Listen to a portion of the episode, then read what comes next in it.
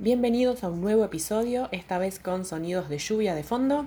Yo soy Rachel, soy docente de alemán, estudié fotografía y ahora es mi hobby, saco autorretratos conceptuales, estoy estudiando astrología y hace un tiempo empecé con este proyecto que cuando originalmente empecé a plantearlo parecía como que el pilar principal iba a ser la creatividad, pero después tomó la posta el autoconocimiento y fue surgiendo un tercer pilar que yo llamo cosas que voy pensando.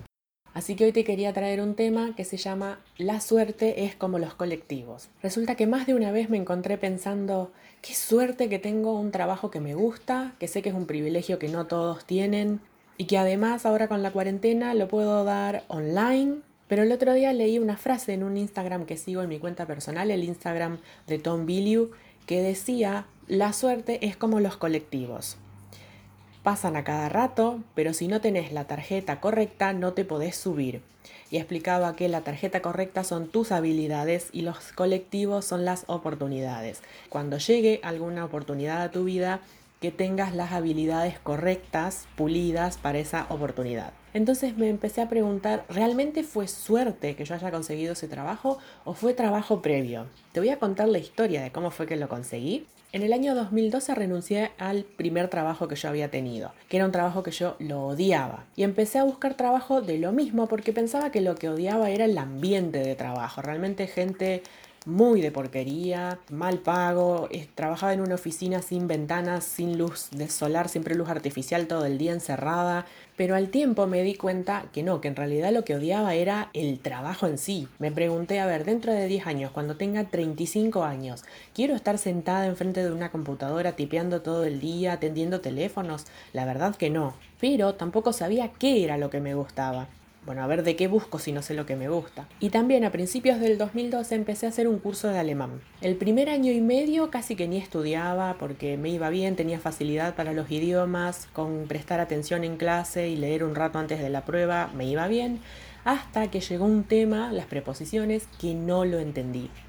Y me frustré con mí misma porque si a mí me va bien, ¿cómo puede ser que no, que no lo entienda? Como el profesor que tenía no explicaba muy bien, y si le pedías dos veces que te explique lo mismo, te ladraba un poco. Me senté a deducirlo por mi cuenta, hasta que no sé cómo lo entendí. Y no solo que lo entendí, sino que descubrí que detrás del idioma alemán, no sé si pasa con otros idiomas, pero con, con el alemán sí, hay una especie de lógica, o sea, el alemán tiene unas reglas muy precisas y eso a mí me encantó. Entonces dije, a ver, ¿qué me estuve perdiendo este año y medio que no presté atención, no le di demasiada bolilla a la clase? Me repasé todo de nuevo y a partir de ahí todo lo nuevo que íbamos aprendiendo me lo repasaba a fondo. Cuando el año que terminamos de cursar, terminamos dos alumnas y las dos teníamos muy buena nota, y ese año, a ver, en el lugar donde yo lo estudié es un centro cultural que tiene un montón de actividades, desde arte, danza, cocina, idiomas. Entonces, los abanderados son siempre los chicos de las carreras terciarias y las escoltas se reparten entre los cursos. Y ese año justo le tocó alemán. Entonces, como éramos dos y teníamos la misma nota, quedamos en, bueno, vos vas a un acto, yo voy al otro y nos, vamos turnando. La cuestión es que esta otra chica fue solamente al primero y después no fue más a ninguno. A ver si se le complicaba, pero a mí también se me complicaba ir. Yo vivía en un pueblo, tenía pocos colectivos, me tenían que llevar. Los días feriados casi no había colectivo y por ahí te decían, bueno, empieza a las 9 el acto, yo iba a las 9 menos 10 y a lo mejor empezaba a 9 y media, 10. Me perdía toda la mañana mientras todo el mundo estaba durmiendo, tomando café con medialunas y yo al frío, al calor, a la lluvia, yendo a los actos. Pero como para prepararnos, para ponernos la, la banda cruzada que tiene un nombre y no me sale ahora, siempre nos preparábamos en, el, en la oficina de la vicedirectora. Entonces, después de ir durante un año, una vez al mes o cada dos meses a los actos, es como que ya me tenían fichada, vamos a decir, me conocían. Al final de ese año, no sé por qué no hubo acto de colación, entonces no entregamos la bandera. Primer acto del año siguiente, me llaman por teléfono que si podía ir participar de la escolta de la bandera. A ver, yo había renegado un año entero, yendo a los actos y me pedían que siguiera yendo. Entonces le dije, mira, voy hoy porque me precisas, pero después no puedo ir más. Bueno, ok, no hay problema. Y justo cuando termina ese acto, termina y yo había perdido el colectivo, entonces tenía que esperar una hora al siguiente. Y me dice la vicedirectora, bueno, yo te llevo hasta tu casa. Y en el camino a mi casa me ofrece si me quería anotar como reemplazante en el escalafón, porque no tenían, o sea, el, único que figuraba en el escalafón era mi profesor. Bueno, ¿qué tengo que hacer? Tenés que rendir un examen internacional, tenés que presentar este papel, etcétera, etcétera. Buenísimo, listo. Como nunca había ido a clases a un Goethe Institut, no sabía qué me iban a tomar, así que estudié hasta la fecha del examen, me leí cuanto material pude encontrar en internet, me bajé libros, un montón de cosas. Y además me bajaba material por si alguna vez me tocaba dar un reemplazo. Así que cuando llego al examen resulta que había estudiado de más, más que nada gramática y me quedé corta de vocabulario, pero bueno, aprobé. Y al tiempo que presento todos los papeles para el escalafón le dicen al profesor que el año siguiente, a ver, 2012 a 2015 yo estuve cursando, en el 2016 me ofrecen el puesto de reemplazante y a finales de año, para el 2017, le dicen que ese año no va a poder dar clases. Convengamos que ya estaba por cumplir 80 mi profesor, pero la cosa es que a mí no me dicen, mira, como sos la única que está en el escalafón, vas a tomar vos el puesto.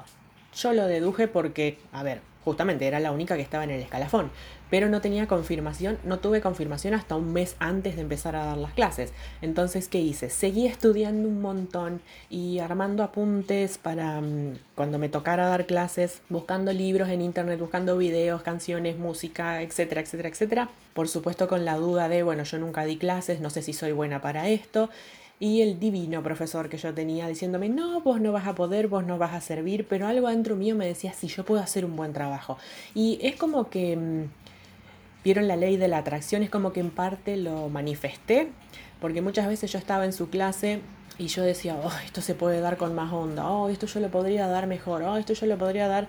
Yo venía de dar inglés con una chica que nos mostraba videos, nos mostraba canciones, nos mostraba películas. Entonces pensaba todo eso. A lo mejor es como que el universo me escuchó, me dice, ah, sí, vos lo podés dar mejor. Bueno, a ver, te voy a dar la oportunidad. Y al tiempo que mm, lo conseguí, una persona me dijo, ay, qué suerte que vos conseguiste eso y yo no. Entonces yo pensé, a ver, tanto esta chica como yo somos personas capaces, tenemos los conocimientos, pero ¿por qué ella no consiguió y yo sí? Y la cuestión es que justamente yo iba poniendo estas fichas extra, que, a ver, en el momento que yo me hacía mis propios apuntes, no es que yo pensaba, bueno, me voy a hacer mis propios apuntes porque en un momento me va a tocar dar clases. No, yo los hacía porque, para mí, porque me gustaba el idioma, para tenerlo yo, iba a los actos porque era mi responsabilidad, no porque, ay, voy a ir a todos los actos así, me tienen en cuenta para algún trabajo. Convengamos también que si yo hubiese tenido un buen profesor, alguien que explicaba todo perfecto, a lo mejor no me sentaba a tratar de entenderlo y hacerme mis apuntes porque iba a tener todo servido. A veces me pregunto si a mis alumnos que yo le doy clases como, bueno, en realidad no me gusta la palabra alumnos porque A quiere decir sin alumnos, luz y mis alumnos no, son faltos de luz, al contrario. Eh, mis estudiantes, por ahí me pregunto si les estoy dando de más, porque yo les enseño un poco como me hubiese gustado que me enseñaran a mí. Entonces les doy todos esos secretos y esos trucos que me inventé yo en su momento. Y les explico a fondo todos los temas y a lo mejor tendría que dejarlos un poco que, bueno, no sé, rebúscatela, arréglate solo. Entonces, pregúntate, vamos a suponer que yo te puedo asegurar que de acá a un año llega esa oportunidad que vos tanto querés. ¿No empezarías hoy a trabajar y a mejorarte y a pulirte para que cuando esa oportunidad llegue estés listo, lista? Y no necesariamente laboralmente hablando, por ahí, no sé, eh, viste que una amiga tiene un cubrecamas hecho al crochet de cuadraditos de crochet y vos querés hacer lo mismo, pero no sabes, eh, nunca aprendiste a tejer al crochet. ¿Qué tal si empezás a ver videos de cómo se teje? Y si no tenés lana y crochet, mira, agarrá una, remera vieja o una bolsita de nylon o lo que sea, cortala en tiritas gruesas. Si no sabes cómo hacer, busca en internet trapillo, que es eh, una técnica que se corta tiritas de remera y se hacen alfombras, canastos, un poco de todo.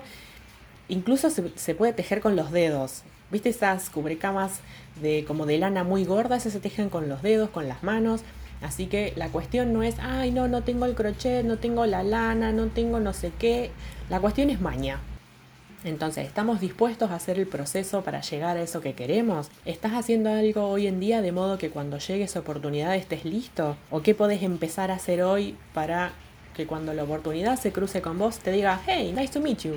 Y pensá cuando conseguiste algo, ¿fue suerte o fue trabajo? Porque la sensación es que si yo digo suerte, es como que vino la helada madrina, hizo ping con su varita y listo, ya lo conseguí. Y también me lo digo por este proyecto. En realidad yo empecé a hablar de estas cosas porque hace cosa de un par de años que siento como la necesidad de sacar de adentro mío, tengo como la necesidad de hablar de estos temas. Es como que me quema si no los saco pero tampoco tengo pensado muy bien a dónde me va a llevar. O sea, lo hago porque si yo pudiese viajar en el tiempo 8 o 10 años atrás, contarle a mi yo del pasado todo lo que sé hoy, todo lo que aprendí, para ahorrarme esos 8 o 10 años de haber renegado para conseguir estas respuestas, bueno, probablemente si no hubiese renegado no hubiese conseguido estas respuestas y no estaría acá. Todo tiene pasito, pasito, pasito, todo tiene un porqué. Pero además si puedo, si con lo que yo aprendí puedo ayudar a alguien y alguien que está pasando por lo mismo que yo pasé, le puede servir lo que yo estoy diciendo, misión cumplida. Ahora, a veces me pregunto, bueno, estoy perdiendo el tiempo, si total, ¿quién va a escuchar lo que yo digo? Y aparte yo, pero yo de qué hablo si no, no sé, ¿qué sabes vos? Y además pienso, estás perdiendo el tiempo porque, a ver, ¿qué vas a hacer? ¿Vas a escribir un libro con eso? ¿Vas a dar una charla, una conferencia, un curso? No, no sé, voy a ver a dónde me lleva. Estoy repitiendo la, pero esta vez conscientemente, la receta que me consiguió el trabajo de docente de alemán. Tengo pensados unos 20 episodios. A lo mejor pasan esos 20 episodios, hice lugar mental, me saqué de adentro de la cabeza todos esos temas que tenía dando vueltas. Y a lo mejor hago espacio mental para que entre algo nuevo y son esos 20 episodios y no se me ocurre más ninguno. Y está bien, voy a dejar fluir. Pero el autoconocimiento y la superación personal fueron temas que siempre me gustaron. Entonces, no sé, a lo mejor esto el día de mañana me lleva a cruzarme con el colectivo que va a la a Suerte City y si no empiezo a trabajar desde ahora con mis habilidades, a lo mejor el día que pase ese colectivo no me puedo subir. Te lo dejo para que pienses, para que saques tus conclusiones y te dejo con una frase de alguien que admiro mucho que se llama Barbara Sher, que ella dice, si algo te llama la atención es porque en tu ADN estás preparado para hacerlo. No es random lo que nos llama la atención, no es porque sí nomás. Y por último te dejo con una frase de otra persona que también admiro mucho, Marie Forleo. Ella dice, empezá antes de que estés preparado. Como verás, yo escucho las, las, grabaciones de los podcasts cuando los edito antes de subirlo y digo, no puedo ser tan dura hablando, pero bueno, ya irán saliendo mejor, ya tendré cada vez menos nervios, que parece a propósito, tenía menos nervios en el primero que ahora pero si voy a esperar a estar, a sentirme lista, me voy a pasar la vida esperando. Si te gustó y querés eh, enterarte cuando... La idea es subir uno cada lunes, pero bueno, la semana pasada, por ejemplo, se me complicó, así que no prometo nada. Igual no soy muy fan de esto de estructurarme todos los lunes uno, pero bueno, es la idea como para mantener consistencia. Em, si querés enterarte cuando sale un episodio nuevo, eh, pasa por despertar el entusiasmo en Instagram y en Spotify. Si te gustó, contame qué es lo que más te gustó, eh, recomendalo si pensás que a alguien le puede servir y nos encontramos en el próximo episodio. Bye.